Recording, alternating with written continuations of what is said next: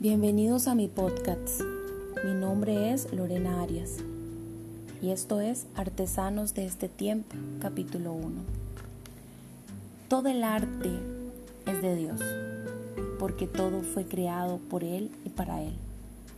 Existimos muchas personas con habilidades únicas e incomparables, con verdaderos diseños del cielo para plasmar, para transmitir para proyectar e inspirar la gloria de Dios a través de las artes de diferentes formas.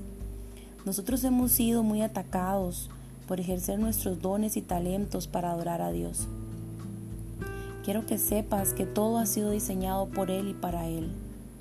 Pero el enemigo ha copiado el diseño original desde el principio y la falta de conocimiento de la humanidad hacia las escrituras hacen que nosotros parezcamos extraños por hacer aquello para lo cual fuimos creados, adorar por medio del arte.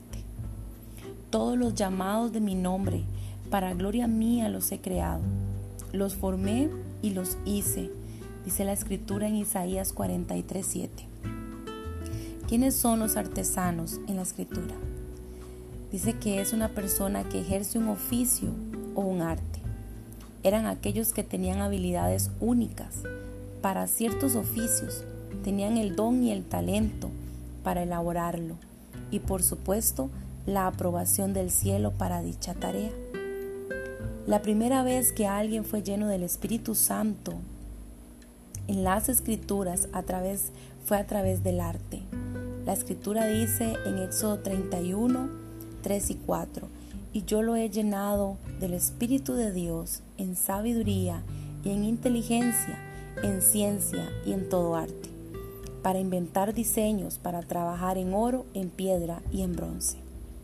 Los antiguos estaban de acuerdo que el arte no venía de ellos, sino que estaba afuera, venía del exterior, activando el diseño o la habilidad que ya se traía adentro. Hoy día no es diferente sigue siendo igual. El arte viene de la misma fuente que sigue siendo Dios, activando en nosotros nuestras habilidades para adorarlo. Así que no te detengas. Si tienes una forma, adora. Y si no, encuéntrala. Pero no permitas que nada te aleje de la adoración que tú quieres entregar al Señor.